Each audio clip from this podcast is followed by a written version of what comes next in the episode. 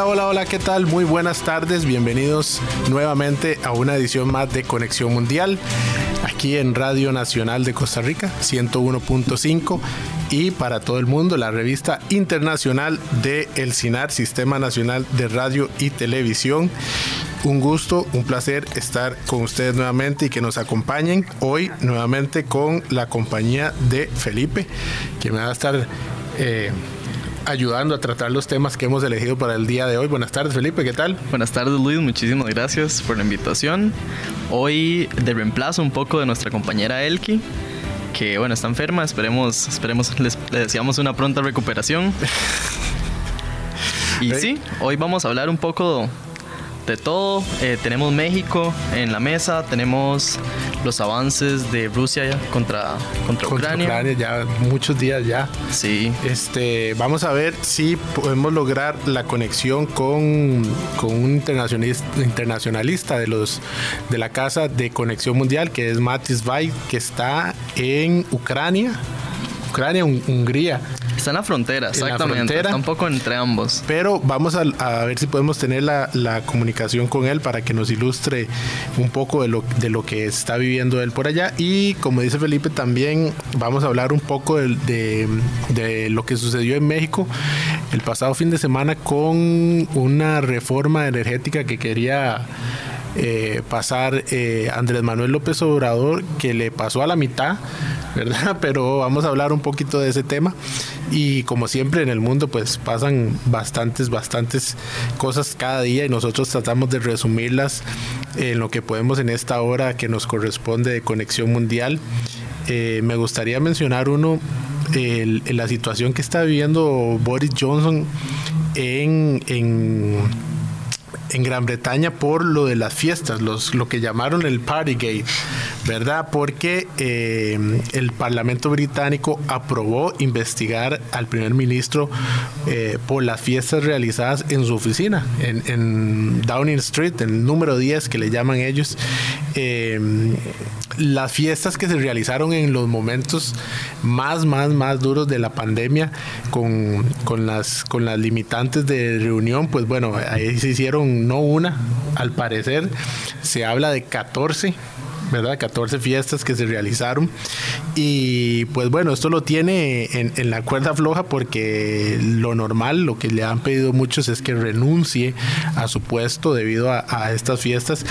Él el martes anterior se disculpó, eh, lanzó una disculpa donde dice que él no sabía que iba para una fiesta, que él pensó que era una reunión de trabajo y cuando encontró, cuando llegó se encontró una fiesta de cumpleaños en su honor, ¿verdad?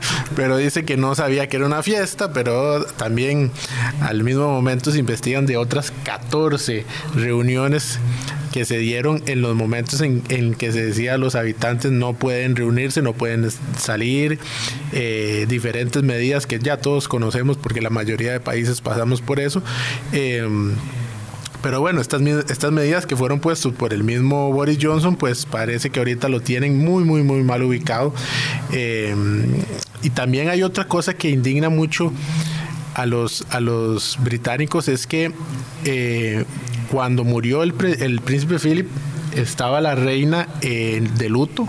El, día en que, se efectuaron los funerales, eh, se veía eh, en, la ceremonia la reina sentada sola porque no podía tener más, acompañantes en, la reunión por estas mismas medidas. El día anterior a ese se realizó una fiesta de despedida de personal en, aquí en Downing Street eh, y bueno, eso tiene eh, eh, muy indignado a, la mayoría de los británicos, o al menos a muchos, por la importancia de la figura de la reina, del príncipe.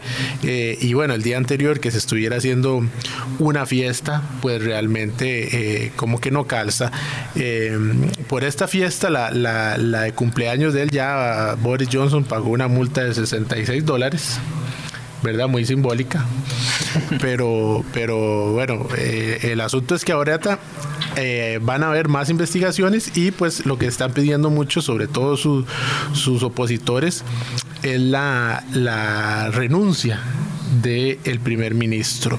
Me indica a mí eh, nuestro productor José Carlos que ya tenemos a, a, Mati con nosotros. Luis, si me permites, adelante, adelante. Eh, una noticia que bueno ha tenido mucho, muchas personas eh, inquietas y bueno es la desaparición de la joven Devani Escobar que ya van 13 días de búsqueda. ayer se localizó, bueno, ayer se localizó el cuerpo.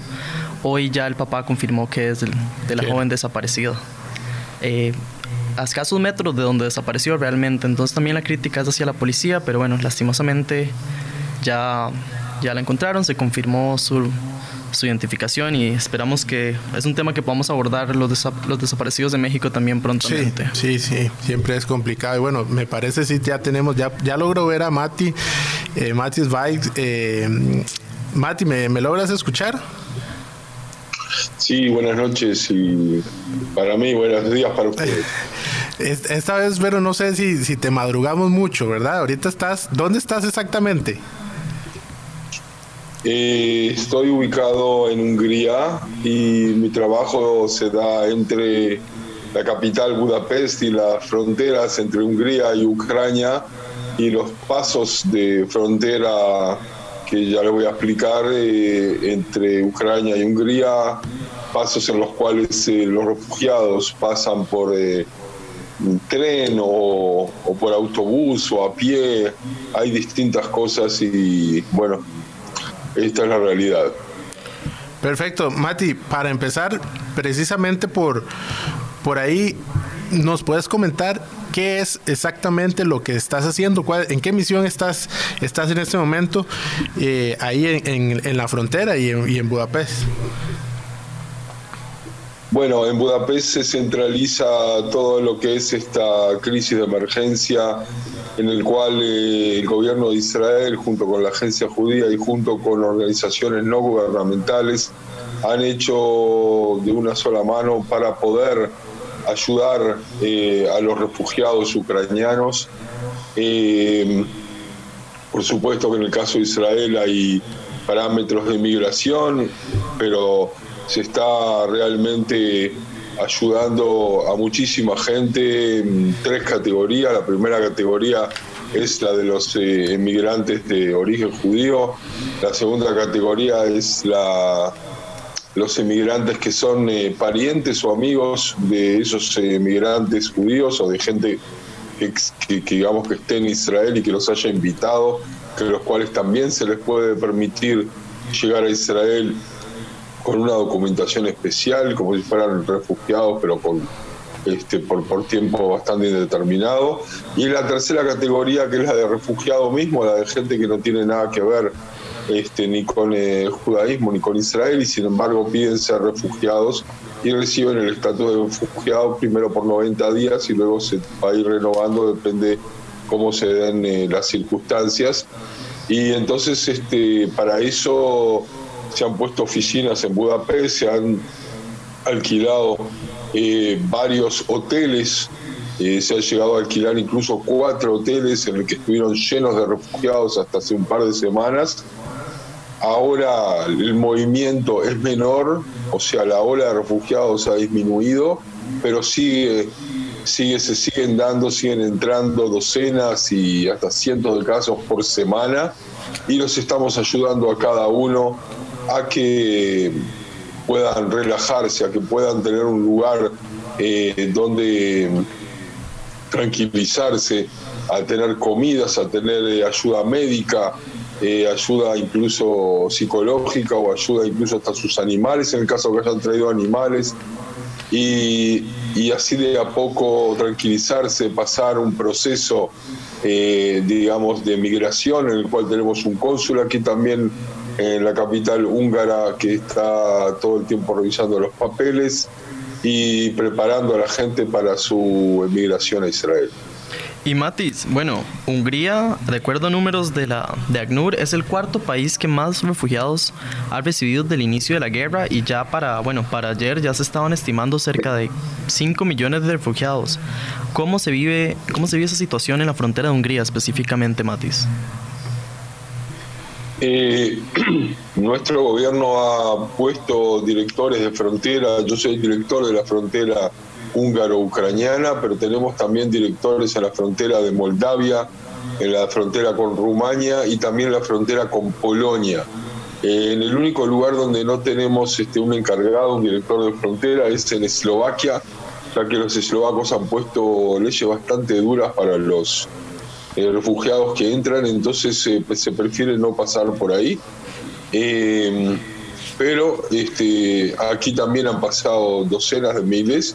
Nosotros en nuestro caso particular ya hemos dado ayuda directa a casi 2.000 personas. Y, siguen llegando, eh, no las cantidades como dije que había antes, pero siguen llegando y por supuesto cada caso es terrible, cada caso es una tragedia y se trata de ayudar en eh, la forma de, de amainar y de, que, que, puedan ver algún un poco de humanidad y un poco de futuro, porque la gente está que llega no es el clásico digamos, este, persona destrozada que uno ve, por ejemplo, en las guerras de África o que queda todo, gente sin, eh, que, que, no come. Esto es diferente, uno ve aquí gente que está bien eh, comida, bien ordenada, eh, que llegan como personas normales, pero que se sientan en una capital europea con una valija y nada más, y que han dejado atrás las casas, los autos, los negocios, sus, trabajos, todos, sus, vecinos, sus conocidos, y simplemente están sentados sobre una valija esperando a ver qué hacer con su vida. Es una situación en la cual se sienten en un limbo en el cual eh, no, no, no tienen la menor idea de lo que va a pasar dentro de una semana, dentro de un mes, dentro de seis meses, si en algún momento van a volver a sus casas, no se sabe absolutamente nada. Mati, estas personas que están ustedes ahí ayudando, eh, ¿vienen de todo lado, de todas partes de Ucrania o son de, algún sector en específico? Eh, las primeras olas eh, que corrieron, corrieron de todas partes, ya que la gente no sabía lo que iba a suceder y además las tropas rusas entraron por todo, digamos, por casi todo el territorio ucraniano, menos un poco en el oeste en el cual solamente se bombardeó de vez en cuando, pero no entraron directamente las tropas.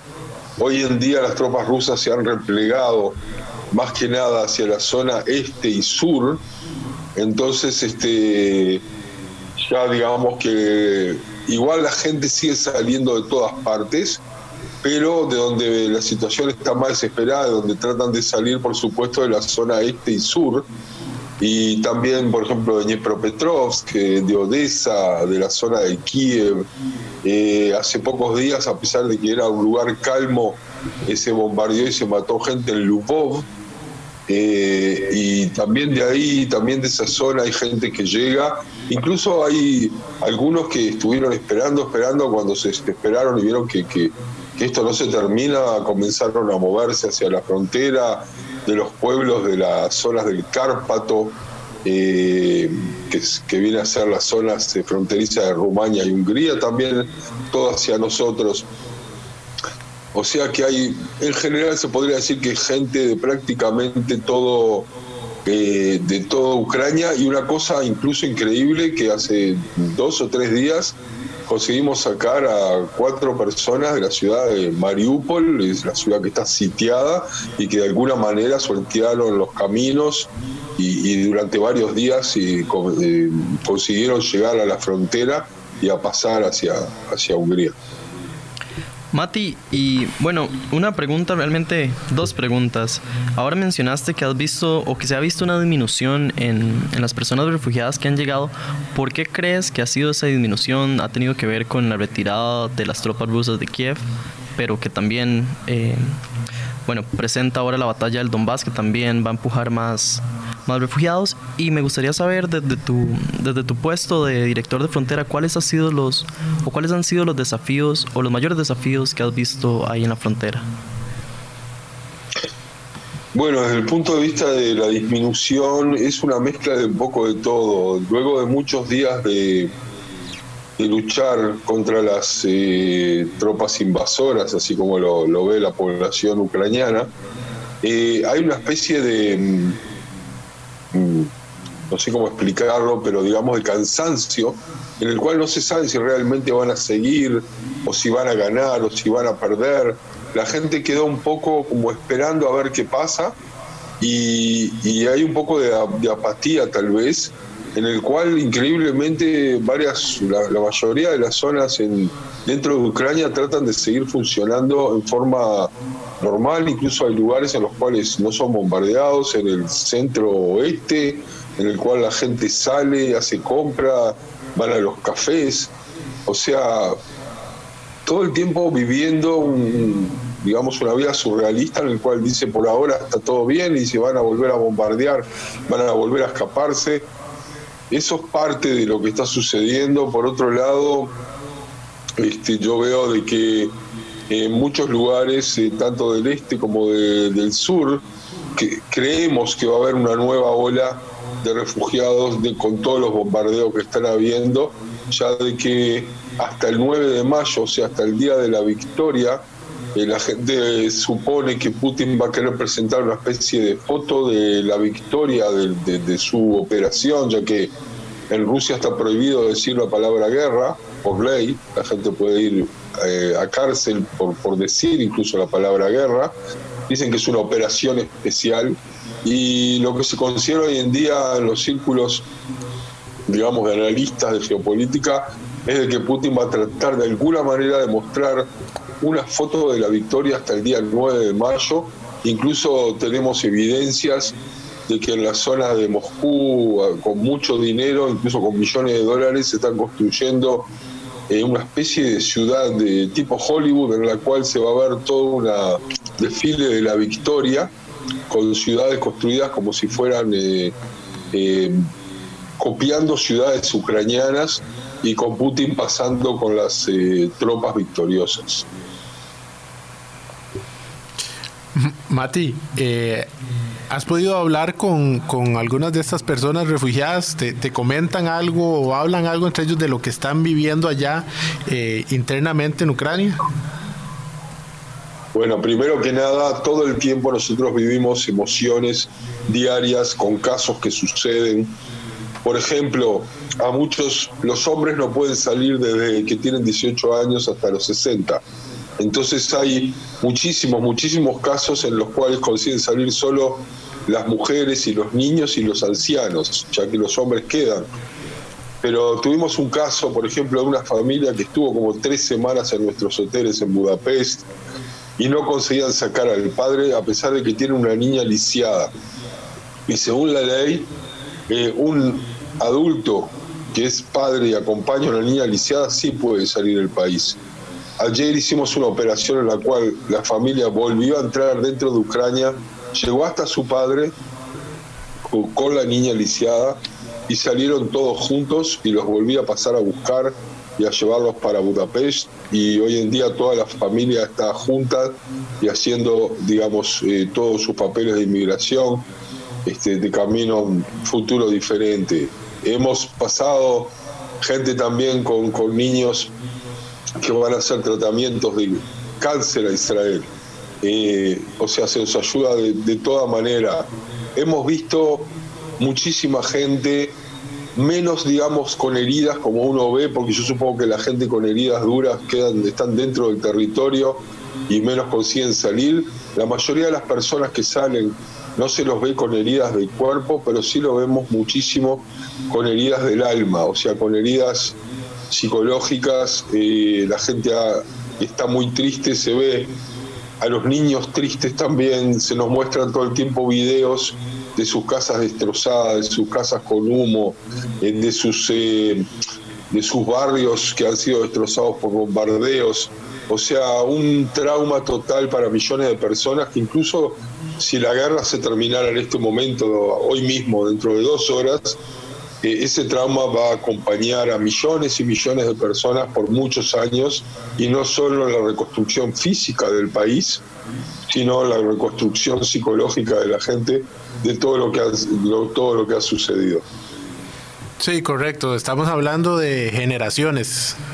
No solo años, son ya generaciones que van a ser, este, que van a estar marcadas. Mati, quería consultarte. En la tarde salió una información sobre un esfuerzo del, presidente turco de, tratar de, crear un diálogo entre Putin y, Zelensky. Em, quería consultarte desde tu punto de vista. ¿Crees que que además, a pesar de los muchos diálogos que ya se han intentado y los que se llevaron a cabo en, algunos momentos, que aún eh, podemos tener fe en la parte diplomática para resolver este asunto? La parte diplomática, al final de cuentas, va a seguir, o sea, siguió desde un primer momento, sigue tras bambalinas y, en, y de alguna manera va a ser terminar también la guerra. La cuestión es eh, que yo creo que todas las partes han sido sorprendidas. Putin ha sido totalmente sorprendido por la cantidad de oposición eh, nacional y militar que ha tenido, eh, en la cual sus, la gente que planeó esta guerra le había dicho durante muchísimos años de que esto iba a ser un paseo en el cual iban a entrar y en 72 horas o en cuatro días eh, todo el mundo le iba a tirar flores y lo iba a recibir como un liberador, cuando la mayoría de la gente ya estaba profundamente dentro de un proceso de europeización y de consolidación nacionalista ucraniana y creo que en eso se equivocaron totalmente y en la parte de, de la oposición militar en la cual e incluso yo mismo decía de que iba a ser en un par de días, iba a caer, pero me refería al Donbass. Y nadie se imaginaba en el mundo que la, digamos, la entrada masiva de tropas militares iba a ser por todo el país con la intención de conquistar todo el país. Y al ver lo que sucedió, se fue replegando, fue tal, vez tratando de llegar a alguna eh, digamos, eh, a una victoria en la cual Zelensky firmara todos los puntos que le piden, que es prácticamente desmilitarizarse y dejarlos, digamos, a la defensiva y, expuestos a tal vez incluso hasta una posible conquista en el futuro por parte de Rusia. Y yo creo que hoy en día eso eh, los ucranianos no lo quieren y entonces están todo el tiempo los rusos replanteándose cómo seguir esto, pero Putin eh, quiere una especie de foto de la victoria y en este caso va a ser quedarse con el este, eh, no solo la zona del Donbass, sino el este-sur también, poder negar la entrada al mar de los ucranianos y poder eh, juntar al mar de Azov con el mar negro y llegar incluso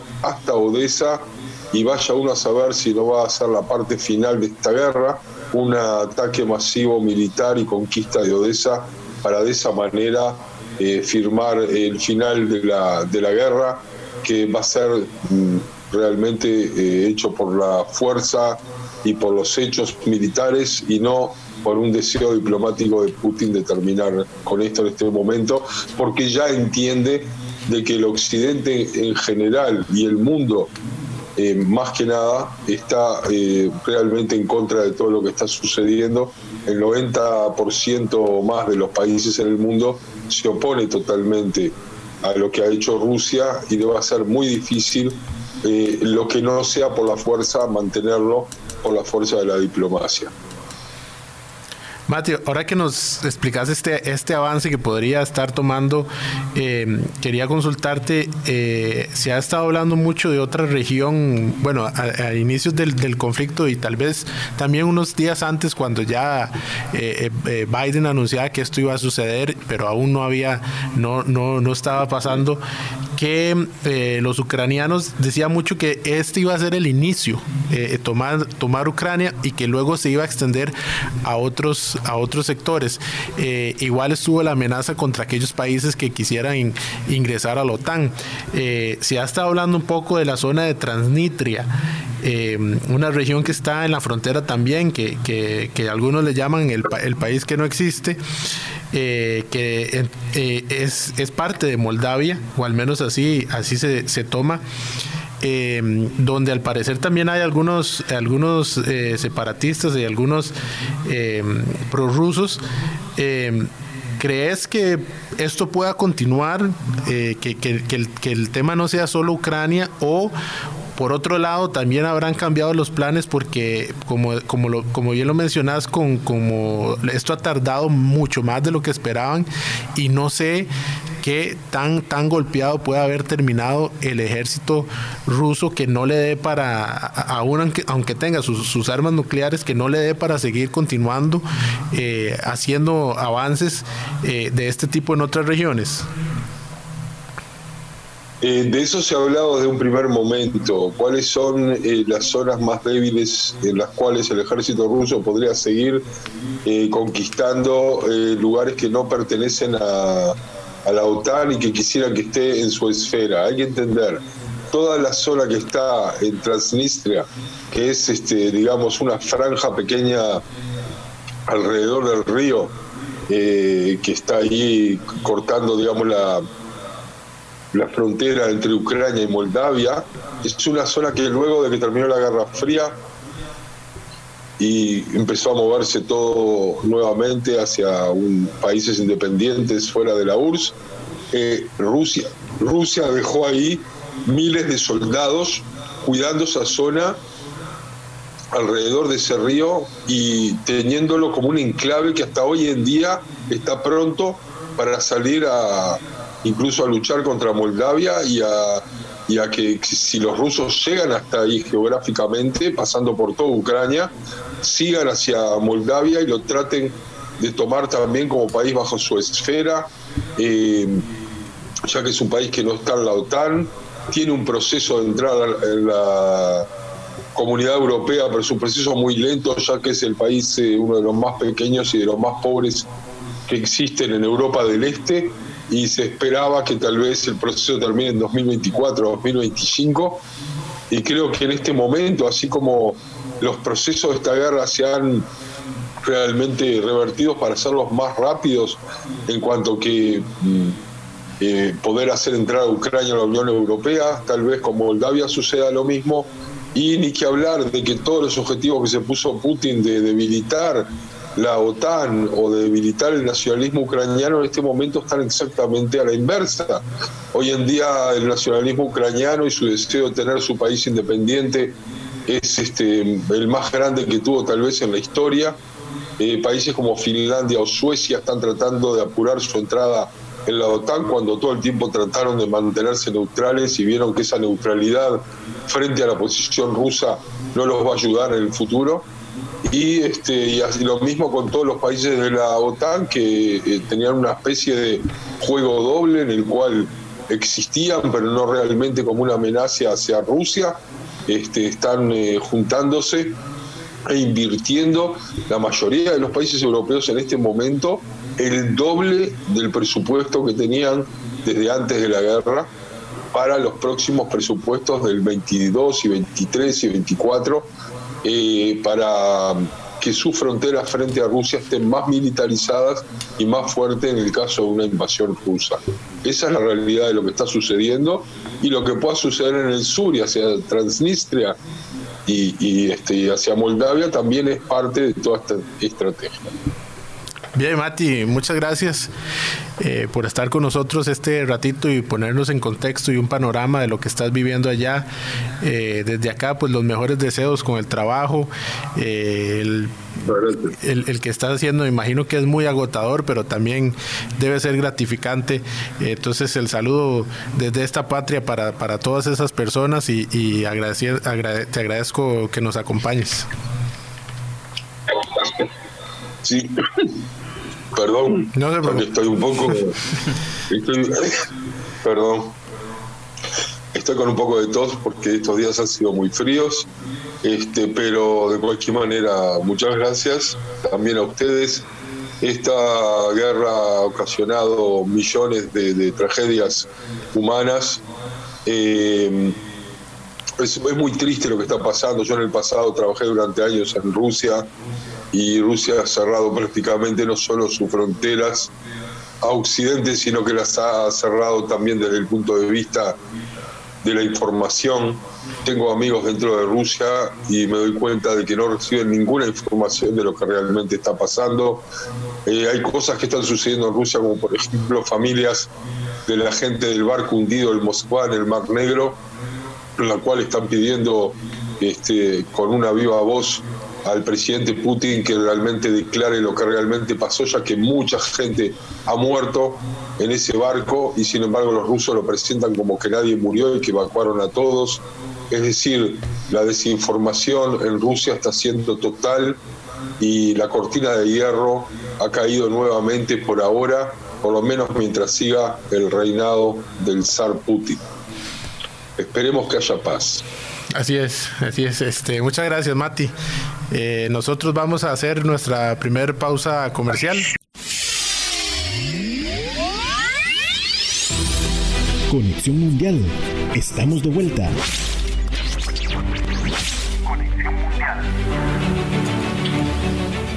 Estamos de vuelta. Eh, son las 6:33 en San José de Costa Rica. Felipe, ¿alguna información? Sí, quisiera retomar un poco lo que, lo que acabamos de conversar con nuestro invitado Matis y lo que se está hablando del Moskva. Y básicamente, bueno, lo del Moskva fue el hundimiento del buque insignia del Mar Negro de Rusia, pero donde Rusia hasta el momento no ha dicho la cantidad de muertos. Hasta hoy liberaron una información que fue que hubo un muerto y 27 desaparecidos de una... Eh, de un total de 50, 510 personas, mientras que Ucrania, por el, por el otro lado, dice que solo 58 sobrevivieron de esas 510. Claro. Esa cortina de hierro que cae. Lo que nos dice Mati es que efectivamente en algún momento eh, la verdad sale al flote y esas familias eh, rusas también se van a dar cuenta de que sus familiares no, no están, no aparecen y es porque murieron. Exactamente, y es algo que se ha estado, desde la prensa independiente de Rusia han estado sacando las historias de esas familias que buscan a sus desaparecidos, que hasta el momento los lo único que le han dicho es están desaparecidos. ¿Qué significa eso? Si están vivos, están muertos, pues no hay respuesta oficial. Sí. Bueno, una lástima estar eh, viviendo esto y, que esas familias tengan la, eh, no tengan la certeza de lo que, de lo que sucedió realmente. Eh, y bueno, vamos a continuar siempre con, con, los temas. ahora del lado de América, en México, estamos con Carlos Noricumbo, que es un internacionalista mexicano que nos ha, ya nos ha acompañado anteriormente y lo que queremos hablar con él es la reciente, eh, bueno, no sé si, si si del todo de llamarlo una derrota o una media parcial, porque eh, tuvo, tuvo un revés con, con, una reforma energética, sin embargo consiguió una reforma eh, minera. Y eso es lo que vamos a querer conversar con, con Carlos Noricumbo. No sé si me escuchas ya, Carlos. Claro que sí, muchas gracias. Aquí estamos. sí, con, mucho gusto. Perfecto, muchas gracias más bien estar con nosotros. Eh, Carlos, quería consultarte inicialmente para poner en contexto eh, qué tan importante, eh, porque algunos, sobre todo la oposición, dice que esto es un golpe muy duro. ¿Qué tan importante era esta reforma energética para, para el presidente Andrés Manuel López Obrador? Claro que sí. Bueno, el hay dos versiones, ¿no? Obviamente la versión oficial y la versión de la oposición. Eh, esto prácticamente se volvió un tema político durante los últimos meses. El presidente de la República llegó con un programa de gobierno en 2018 prometiendo dar marcha atrás a una reforma de su antecesor, el presidente Enrique Peña Nieto, del partido PRI, y ahora el, nuevo presidente pues llega con un programa de gobierno de dar marcha atrás a esta reforma que, que el anterior presidente había hecho eh, con relación a darle opción a los privados, a los productores de energía privada, para que pudieran ellos eh, ofrecer servicio en México. Eh, hay que destacar que ah, desde la década de 1960 el servicio de energía eléctrica, tanto la producción como la distribución y la venta, estaba a cargo de la Comisión Federal de Electricidad, que en México es el órgano estatal que daba este servicio, y antiguamente también una paraestatal, una empresa del Estado que se llamaba eh, Luz y Fuerza del Centro. Eh, estas dos empresas ofrecían el servicio de, de, electricidad en México. Eh, hay un antecedente también ahí en el año 2009, el entonces presidente Felipe Calderón Hinojosa eh, liquidó esta empresa de luz y fuerza del centro, que como su nombre decía, daba servicio en el centro del país, y pues liquidó porque había un sindicato muy poderoso de electricistas en esa empresa que pues no era partidario de, los gobiernos de, corte eh, centro derecha como en esa época existían en México. Y además, obviamente, ese sindicato de, pues, de, eh, espectro político de izquierda apoyaba a la ahora presidente y entonces candidato eh, Andrés Manuel López Obrador. Entonces, en el año 2009 se pasa eso y la Comisión Federal de Electricidad termina siendo el único actor estatal en el servicio privado de energía. A partir de eso, en la administración de Enrique Peña Nieto, se abre oportunidad eh, ya no solamente para la OFE, sino que es la Comisión Federal, sino que para empresas privadas pudieran ofrecer el servicio. Y la Comisión Federal empieza a competir con los, con los privados. Esta, esta reforma pues eh, fue muy criticada por la izquierda mexicana porque eh, pues se le quitaron ciertas facultades a la Comisión Federal que se le dieron a los privados la, opción de, vender su energía, pero había una cuestión muy significativa. se generó, se, constituyó una, una comisión reguladora de energía eh, que es autónoma, es un órgano autónomo del Estado, para darle opciones a los, o sea, para, digamos, dividir el suministro de energía. Se le daba a la CFE cierto eh, ciertas áreas o ciertos eh, número de kilowatts para que pudiera vender y a los privados se les ofrecía la opción para que dieran otra parte de los servicios. Sin embargo, la Comisión Federal de Electricidad siempre mantuvo el órgano de distribución, es decir, las, empresas privadas solamente producían energía, la vendían a la Comisión Federal y la Comisión Federal las distribuía y las cobraba a la ciudadanía. Esa más o menos era la, opción de la, de la reforma del entonces eh, presidente Enrique Peña El presidente actual llega en 2018 con la opción y con, la promesa de campaña de eliminar esta reforma y regresar al, al, órgano autónomo, al órgano del Estado, que es la Comisión Federal, a que fuera el único productor y distribuidor de energía en México. Además, argumentando que la Comisión Federal compraba la energía muy cara y la vendía por parte de los privados y además así la vendía con sobreprecio a la gente y a la ciudadanía. Entonces, llega con esta promesa de campaña y e introduce después de varias reformas que se han introducido en los últimos años, porque pues no fue una prioridad en los primeros tres años de gobierno, ahorita a la mitad de su sexenio, introduce esta reforma eh, para tratar de regresar a, la, Comisión Federal como el órgano rector de la energía en México y eliminar también al órgano autónomo que es el que, que daba las opciones a los privados. Entonces, esta reforma, pues prácticamente sí fue una promesa de campaña y tenía el presidente mucha opción política al inicio de su sexenio para haberla pasado, sin embargo, a lo largo de estos años, pues fue perdiendo el apoyo de ciertos aliados políticos en el Congreso y en el Poder Legislativo.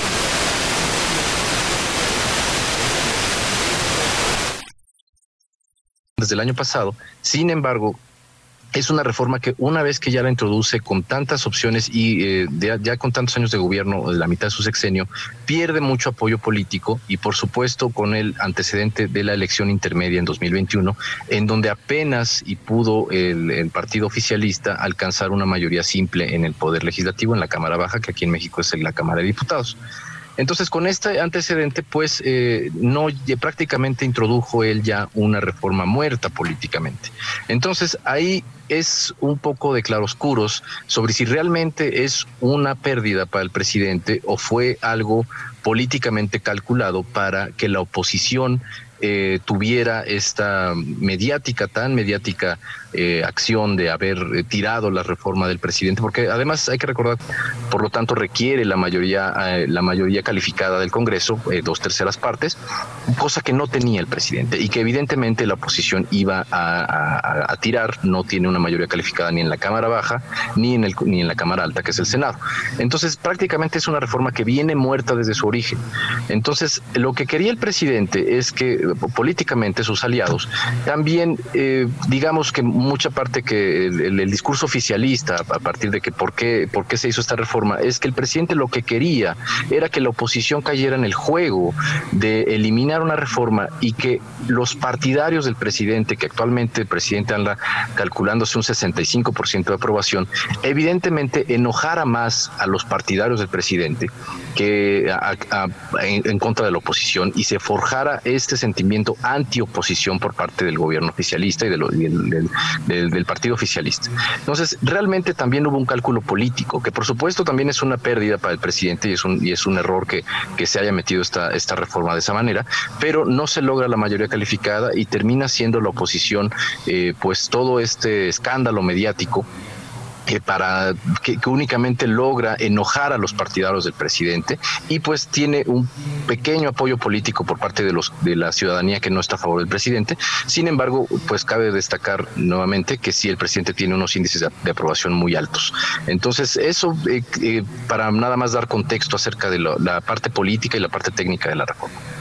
Carlos, y bueno, ahora que mencionamos entonces este un poco del contexto, quisiera preguntarte en esto también, bueno, de que veníamos hablando del referéndum, este, este tiempo que se da entre, ¿realmente a tus ojos, a tu opinión, es un golpe al presidente Andrés Manuel López Obrador o es solo táctica y puede levantarse de ello?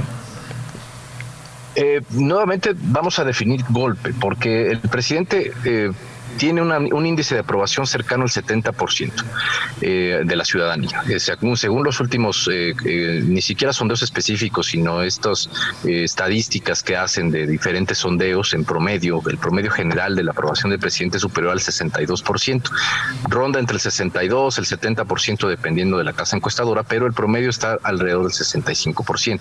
Entonces, realmente el golpe político es muy limitado para la aprobación del presidente. Que eso se refleje en las urnas será distinto. Pero ahorita precisamente esa parte de la reforma tuvo también un contexto en el cual este año, eh, hace algunas semanas, hace dos semanas, se llevó a cabo eh, lo que se llama aquí en México, de acuerdo con nuestras leyes, la revocación de mandato, que es un instrumento constitucional que también el presidente prometió y que se introdujo a la Constitución hace algunos, apenas algunos años, eh, que si cierto número de ciudadanos lo solicitan, se puede generar a través del Instituto Nacional Electoral, que es el órgano autónomo electoral en México, eh, una, un referéndum de revocación del presidente. En realidad aquí fue muy chistoso porque la, oposición no lo activó, lo activó los propios partidarios del presidente, pero se da en este contexto la reforma en donde tenía el presidente la obligación de, porque de acuerdo a la ley actualmente, el presidente y los actores políticos no pueden mencionar o no podían mencionar la revocación de mandato para hablar del tema. Entonces se genera en el contexto de esta revocación, se genera este eh, pues un momento político de la reforma para estar hablando del presidente y de la reforma del presidente. Entonces había un cálculo político ahí para que la gente siguiera hablando del presidente en un momento en donde no podían hablar del presidente porque la coyuntura era la revocación de mandato. Y el contexto político termina siendo que la revocación de mandato tuvo alrededor de 17 millones de votos, unos 16.7 o 16.8 de acuerdo a los contos oficiales. 18, 17 millones de mexicanos, de los cuales el 15 millones votaron a favor del presidente de la República porque se, mantuviera. Entonces, esto es muy superior al ejercicio que se llevó el año pasado de también una especie de consulta popular eh, sobre si se quería o no juzgar a los actores políticos del pasado, eh, que también fue, fue, un tema muy, muy importante en la agenda política de México. Pero el ejercicio del año pasado tuvo apenas 8 millones. Entonces, en esta ocasión tuvo 16 millones, pese a que no se le dio difusión, pese a que ningún actor político podía hablar del tema, aprovecharon el contexto de la reforma energética para que si la gente, los medios y la agenda política del país siguieran hablando del presidente. Y esto evidentemente se dio, se vio en las urnas al alcanzar una votación pues sin precedentes en un ejercicio totalmente novedoso para México que fue la, esta consulta de, de, revocación de mandato. Entonces se aprovecha el momento político más que nada, ¿no? Por eso menciono que en realidad política y legislativamente la reforma venía muerta. Sin embargo, sí hay un cálculo político para que se continúe en la agenda de medios hablando del presidente. Carlos, ahora que mencionas este, este cálculo, este que podría ser un cálculo político, te agrego que, que también sonó muy fuerte, sí es parte del, o podría ser parte de, de este cálculo, las palabras que dice el presidente cuando le llama a los diputados traidores a la patria, porque es bastante, bastante fuerte. Sucedió en la Cámara de Diputados y también en las conferencias. Podríamos eh, meter en, en, este paquete eh, estas, estas declaraciones también, que son bastante polémicas, y por ahí también pude ver en, en un noticiero mexicano que, se, que parece que dirigentes de Morena pretenden hacer como una campaña de eh, por algunos lugares de México donde van a dar a conocer a los diputados que votaron en contra de esta ley. Sí, efectivamente hay un, por eso se menciona más por parte de muchos analistas que, fue un cálculo político. En realidad, eh, sí, el, tema de traidores a la patria que se, que se está dando ahorita y es algo que no es algo novedoso en el discurso de, Andrés Manuel López Obrador. Eh, Andrés Manuel López Obrador, desde que fue candidato por primera vez en el año 2006 en la elección presidencial de ese año, llamaba traidores a la patria a muchos eh, eh, pues a sus a sus eh, partidos, no a sus, a sus opositores, incluso al, al, presidente entonces que ganó la elección por un margen muy muy pequeño, Felipe Calderón, eh, le llamaba el presidente espurio, le llamaba, o sea siempre ha tenido un discurso muy bastante agresivo en contra de sus opositores, incluso en el, en ese año una una de las partes esenciales de, de la, la, guerra que se vivió en contra de él, o sea de, por parte de, de del partido opositor, que, era él entonces candidato, el entonces candidato Felipe Calderón antes de 2006, en un discurso político, eh, Andrés Manuel López Obrador mencionó que el, que estaba entonces Vicente Fox presidente, eh, le llamaba eh, que era una chachalaca, que es, un, es un pajarito, un animal que endémico de, aquí de México, porque, y que es un animalito que habla mucho. Entonces él le llamaba chachalaca. y entonces el, y el entonces partido este, que se encontraba en la, la coalición que se encontraba con compitiendo contra él, aprovechó ese discurso para llamarlo agresivo y violento. Y sacaban videos llamándole chachalaca a, Vicente Fox, al entonces presidente, y se le acusaba de violento a Andrés Manuel López Obrador. Él siempre ha tenido ese discurso incendiario, le llamó traidores a la, al propio Vicente Fox, le llamó traidor a la patria cuando él pierde las elecciones del año 2006 y acusa a Vicente Fox de, de haber eh, manipulado la elección en favor del candidato del entonces partido oficial, el Partido Acción Nacional. Eh, le, llama traidor a la patria, traidor a la democracia, le llama. Posteriormente, en la, en, el, en la administración de Enrique Peña Nieto, le llama también traidores a la patria a los diputados y diputadas y legisladores y legisladoras que, que aprobaron la reforma, entonces esta reforma energética que ahora no se pudo eh, cambiar. Entonces, en realidad es un discurso que él ha mantenido siempre. No, la oposición maneja que este discursos no, porque siempre que él utiliza este tipo de, adjetivos en contra de sus, de sus, adversarios, les llama traidores a la patria o, cualquier eh, tipo de, discurso incendiario y la oposición aprovecha para llamarle violento y para decir que él es el que, el que divide al país. Pero en realidad es un, es un discurso que él ha mantenido a lo largo de sus años de, carrera política. Entonces, es, un, es, un, es una parte de, de manejar el discurso tanto por parte del presidente como por parte de la oposición. Actualmente sí después de esto hay pues ya una campaña prácticamente del partido oficialista, el Movimiento de Regeneración Nacional Morena, por llamar a los legisladores eh, eh, traidores a la patria que se, y que supuestamente se habrían vendido a las empresas privadas para eh, no, no pasar esta reforma, ¿no? Entonces ese es el discurso y, por supuesto hay que, hay que recordar que, el presidente, además de mantener este, este discurso incendiario, siempre ha sido parte de su agenda, ¿no? El, recordemos que tiene la, conferencia matutina aquí en México que se realiza diariamente y aprovecha para hacer este discurso. Sin embargo, es una, también es una estrategia de comunicación por parte de él, ¿no? de, de mantener esto. Evidentemente, esta parte de, que se va a hacer público el nombre de los legisladores también es una, es una estrategia de comunicación, debido a que pues en México prácticamente cualquier persona se puede meter a, las páginas o a lo, la gaceta, lo que se llama aquí en México la Gaceta Parlamentaria y ver quién votó a favor o quién votó en contra de cierta o no cierta tal reforma.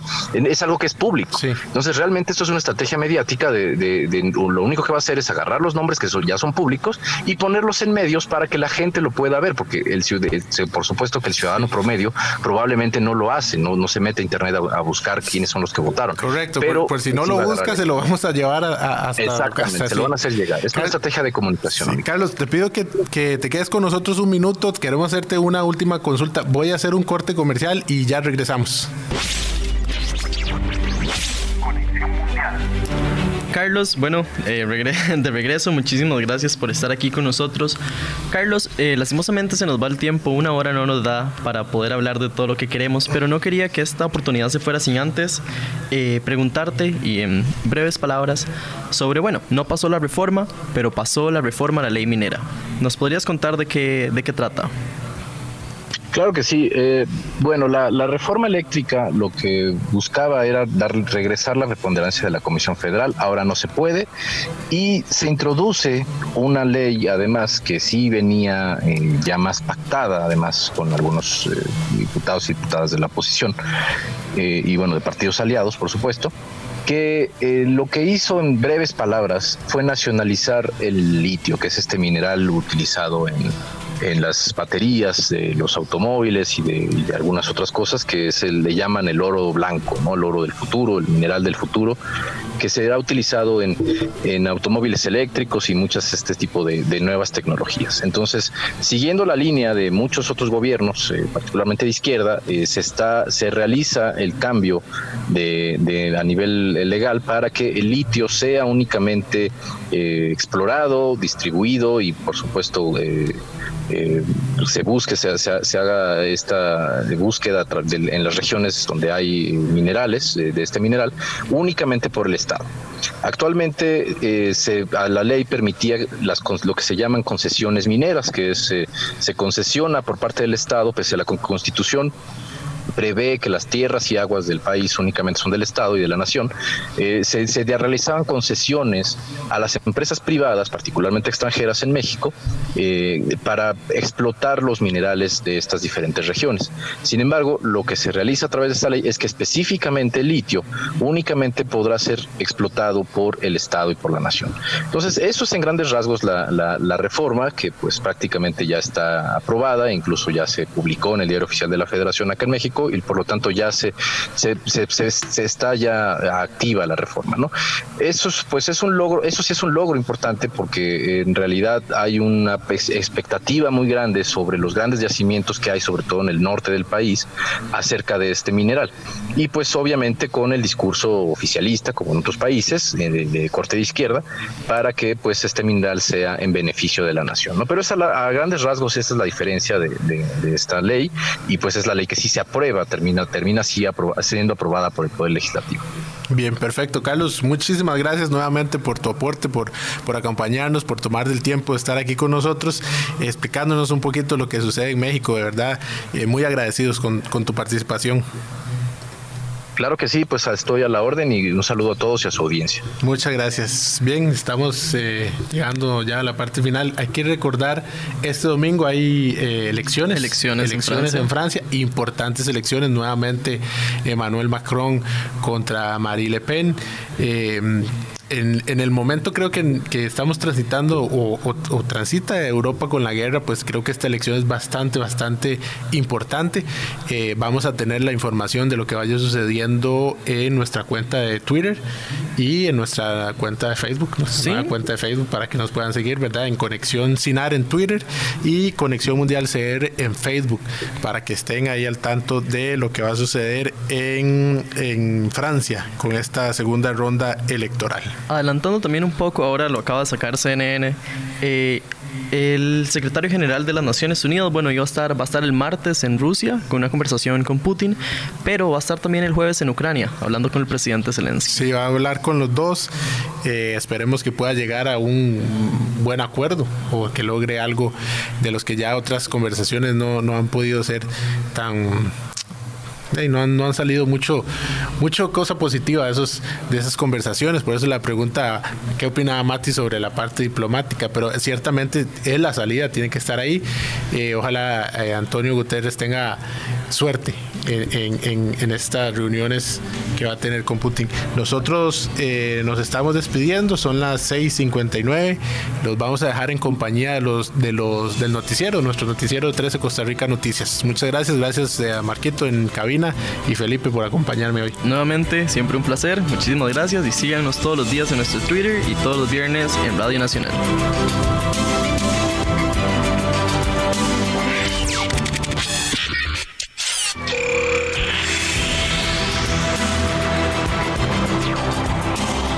Despedimos. Somos Conexión Mundial.